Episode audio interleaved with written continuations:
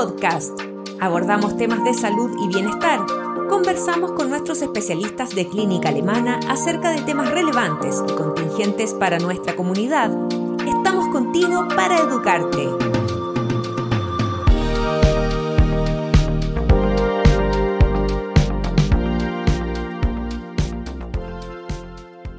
Junto con saludarlos, les cuento que hoy conversaremos sobre la influenza para despejar dudas que existen sobre la vacunación versus la vacunación contra el COVID-19. Para eso se encuentra con nosotros el doctor Sebastián Solar, infectólogo de Clínica Alemana. Bienvenido doctor y muchas gracias por estar hoy con nosotros. Hola María José, muchas gracias por la invitación y encantado. Doctor, cuéntenos cuáles son las características del virus de la influenza. Bueno, la influenza es efectivamente una enfermedad viral que tiene características estacionales, es decir, que afecta más en invierno principalmente, y que es una familia de virus en la que tenemos el virus A y B, que hemos visto que eh, afecta a adultos, a niños, eh, en distintas formas de severidad, y es un virus que se transmite por vía de gotículas, o sea, por partículas suspendidas en el aire, y da cuadros que van desde una enfermedad leve o asintomática como un resfrío o gripe hasta una falla respiratoria grave que puede requerir de cuidados en UCI. Entonces la, forma de contagio, por decirlo así, es la misma que el COVID. Efectivamente, comparte la misma vía de la misma forma de contagio y la misma vía de ingreso a nuestro organismo que son las mucosas y la vía respiratoria en particular. ¿Y es posible contagiarse de ambos virus al mismo tiempo, doctor? Bueno, podría ocurrir, efectivamente. Eh, lo que es importante al saber que se contagian de la misma vía es que las medidas que son efectivas para prevenir el contagio de un virus también sirven para prevenir el contagio del otro, por ende. ¿Cuáles son los pronósticos en el desarrollo de las enfermedades si nos llegamos a contagiar de ambos, doctor? Bien, esa es una pregunta súper importante porque, eh, como decíamos antes, es una enfermedad que tiene un espectro que va desde lo asintomático hasta un cuadro grave. Si revisamos las estadísticas anuales, en Estados Unidos el Centro de Control de Enfermedades registra entre un 3 hasta un 11% de la población afectada y no necesariamente se produce una sobresaturación de, de pacientes graves. Afortunadamente la mayoría de los cuadros clínicos pueden ser leves a moderados y pasar con reposo en casa, ¿ya? Pero eh, las personas que desarrollan dificultad para respirar, fiebre alta que no responden a los medicamentos, que empeora su estado general y no toleran, por ejemplo, la ingesta por boca de líquidos, alimentos o remedios, son personas que tengan o no los factores de riesgo, pueden tener una enfermedad más grave y hay que estar atentos a vigilarlo. ¿Y cuáles son los grupos de riesgo de la influenza? ¿Son similares a los del COVID?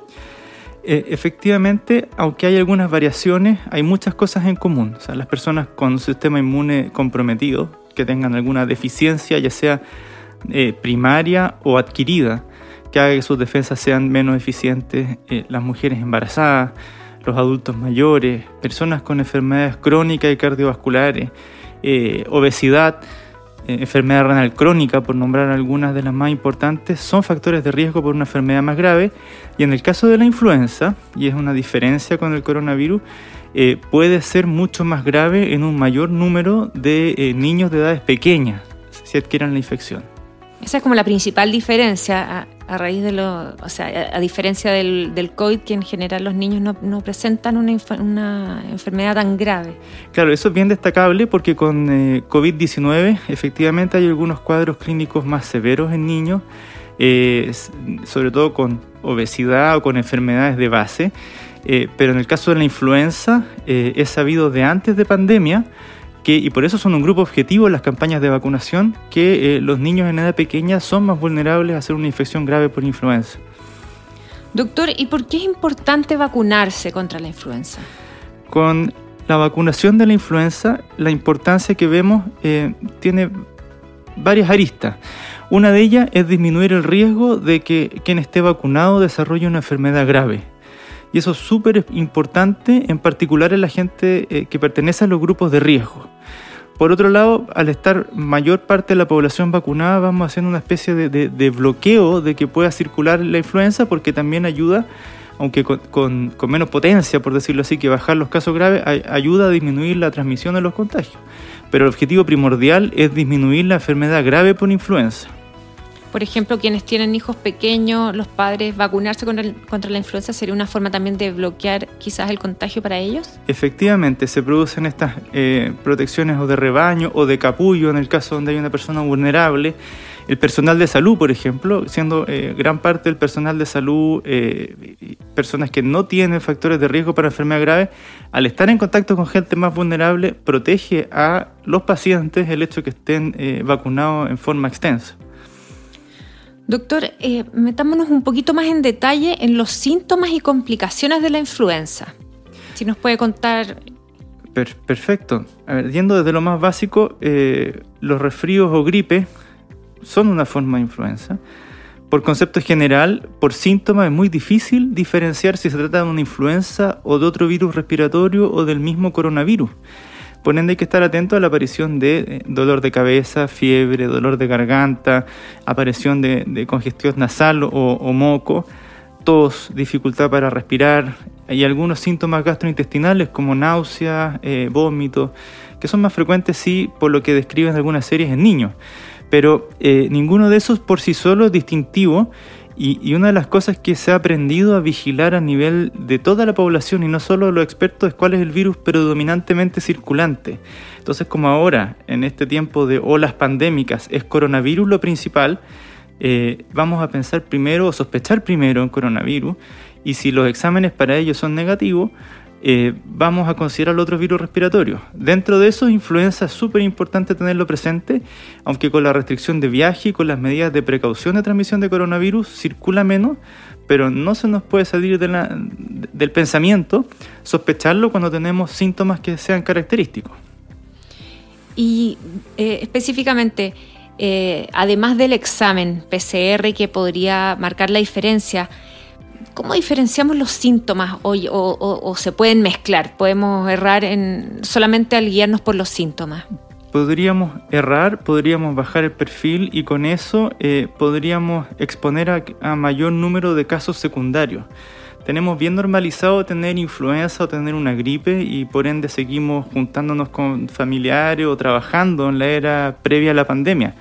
Hoy en día hay que tener un poco más de cautela eh, y, no tratar de adivinar la causa sin contar con los test. Entonces tenemos algunos test rápidos como de antígenos, eh, tenemos los test de PCR, tenemos algunos paneles de detección molecular de virus respiratorio que son indicados por el médico tratante eh, o el médico que evalúa en urgencia y permiten tener una aproximación o llegar a confirmar la causa precisa de, la afección respiratoria de la persona. Entonces, como tiene implicancias de frenar casos secundarios, eh, aun cuando creamos que pueda ser una influenza, es súper importante ir a hacer un descarte y con énfasis en descartar coronavirus por las circunstancias que estamos viviendo en estos momentos. Claro, si no existiera este virus, el coronavirus, eh, inmediatamente pensaríamos que es una influenza probablemente. Tenderíamos a pensarlo y dentro de los virus respiratorios, como existen tratamientos dirigidos contra el virus de la influenza, puede tener beneficio para el paciente llegar a determinarlo con precisión. De otra forma sería tener el dato porque la mayoría de los otros virus respiratorios no tienen un tratamiento específico. Doctor, ¿Y qué precauciones debemos tener si nos queremos vacunar contra ambos? Bueno, la, campaña está abierta, eh, la de COVID-19, para toda la población. Em, pero ¿qué pasa con, la de la influenza? ¿Qué precauciones debemos tener para vacunarnos para, para, uno, para uno de estos virus o para el otro? Claro. la pandemia de coronavirus se ha llevado toda la atención, ha mm. sido la principal figura de, de este tiempo. Y aunque suene eh, repetitivo, lo primero antes de ir a vacunarse es estar claros de que uno no tiene síntomas que hagan sospechar infección por coronavirus o que uno no sea contacto de alto riesgo de alguien confirmado. Porque en esa ida al vacunatorio uno puede arriesgar a otras personas que estén ahí a potencialmente contraer la enfermedad. Es una enfermedad que uno puede tener de forma asintomática y por eso es importante tener claro que uno no es contacto de alguien antes de ir a un vacunatorio.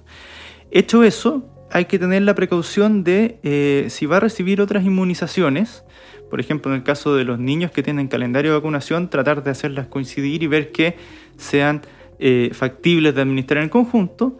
Y en el caso de las personas adultas, porque recordemos que hasta ahora eh, para los adultos está liberado, eh, autorizado y calendarizado la vacunación para coronavirus y luego se va a ir disminuyendo la edad en la medida que se disponga de stock y se vaya aprobando por la autoridad regulatoria, tener claro los tiempos de administración recomendados y se recomienda una distancia de al menos 14 días entre dosis de vacuna de influenza y de coronavirus. Entonces, si yo recibo la vacuna de influenza, por ejemplo, para partir mi esquema de vacunación de coronavirus es recomendable partirla dos semanas después de ello y si ya recibí la primera, primera dosis de la vacuna de coronavirus, eh, debería esperar 14 días desde ella y recibir la influenza y luego 14 días después recibir la vacuna número 2 o de segunda dosis de la eh, vacuna de coronavirus eh, en el caso de las que son de dos dosis, que es la mayoría.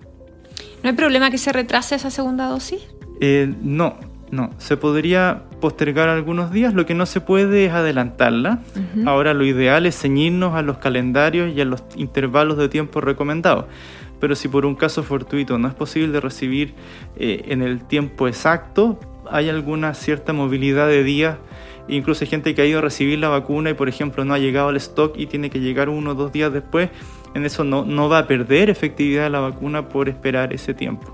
¿Hay algún riesgo em, en cuanto al desarrollo de la enfermedad si es que, por ejemplo, eh, tenemos influenza o COVID asintomático y nos vacunan contra una de las dos? ¿Qué pasaría en ese caso? Uno, cuando uno recibe la vacuna, eh, puede haber estado incubando la otra infección. Eso, eso es así. Lo, lo importante es a saber y a tener muy presente es que la inmunidad eh, tanto para las vacunas de una o dos dosis, no es inmediata. Entonces no va a conferir eh, una protección como para no desarrollar la enfermedad. ¿Ya? Eso, eso es lo primero. Lo segundo es que luego de recuperarse o de haber terminado el tiempo de aislamiento, en el caso del, coronavirus, cuando corresponda a la segunda dosis, habiendo salido el aislamiento, puede venir a recibir esa dosis. En el caso de la vacuna de influenza, como es una sola dosis, salvo para los niños pequeños que están por primera vez siendo vacunados, que son dos, eh, ya está recibida y ya, ya fue, digamos. Ya. Y, eh, y, entonces se espera que la protección de los anticuerpos proteja para más adelante. Ahora, la vacuna de influenza, recordemos que tiene tres eh, o cuatro cepas, para decirlo simple, que son las que predominaron en la temporada, del, en la temporada y que son de prioridad por su severidad potencial. Y por ende, si yo hago influenza, por ejemplo, y me vacuno, igual es beneficioso porque va a tener la posibilidad de desarrollar anticuerpos de protección para las otras que están incluidas en la vacuna. Perfecto. Doctor, ¿y em, si alguien se contagió de influenza, ¿es más propenso a contagiarse de COVID y viceversa? ¿Queda, eh, más débil la persona o más propensa a poder contagiarse del otro virus?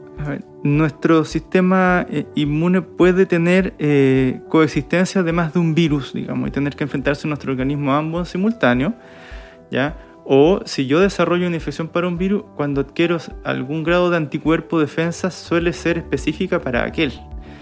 Se pueden secretar algunos mediadores de inflamación o algunas respuestas inmunes, pero no podemos considerar que aquello sea como una protección cruzada para otra enfermedad necesariamente. Por tanto, si alguien enferma de algún virus respiratorio que no es coronavirus, debería tomarlo como que no va a tener una protección específica para esa otra enfermedad. Segundo lugar, que tiene que revisar que esté adhiriendo bien al uso de mascarilla, lavado de manos, ventilación de ambientes, que es muy importante, respetar los aforos y cuidar las interacciones. Lamentablemente, eh, la transmisión de coronavirus y su, y su estrategia de frenarlo implica que interactuemos por menos tiempo, que evitemos los lugares cerrados y que tomemos precauciones de trazar básicamente con quienes interactuamos. Entonces, si yo adquiero un virus del resfrío común o la influenza, quiere decir que se vulneraron las precauciones que me protegen del coronavirus y por ende debo revisar súper bien mi conducta, la de mi grupo familiar, porque de esa misma manera que me contagié de aquel virus, pudiera haber contagiado también de coronavirus o hacerlo así en el futuro si no corrijo las comillas fallas que pueda estar cometiendo en el autocuidado. Claro, pero ¿no queda el organismo más vulnerable para poder contagiarse de otro virus? Si uno tiene una enfermedad grave, puede tener, por ejemplo, alguien que haya pasado por una hospitalización larga o una UCI, puede tener eh, pérdida de su masa muscular, puede, tener necesidad de tratamiento adicional y quedar más vulnerable de esa o de otras infecciones. Pero no necesariamente, y puede ser un evento independiente, la infección por coronavirus u otro virus después de haber tenido influenza. Así que como aquello no, no va a ser lo más determinante para la gravedad, sí lo es reforzar la conducta que tenemos nosotros del autocuidado. Eso sí, eso es fundamental y con o sin infección por influenza antes, todo lo que hemos aprendido durante este difícil año de pandemia no podemos olvidarlo y nos protege también contra la influenza. Totalmente, doctor. Muchas gracias por conversar hoy con nosotros y explicarnos este tema que está tan eh, en boga y que nos preocupa a toda la población. Muchas gracias. Muchas gracias por la invitación. Síguenos en nuestras redes sociales y visita nuestro sitio web alemana.cl. Nos vemos en otro Alemana Podcast. Clínica Alemana. Si es tu salud, es la alemana.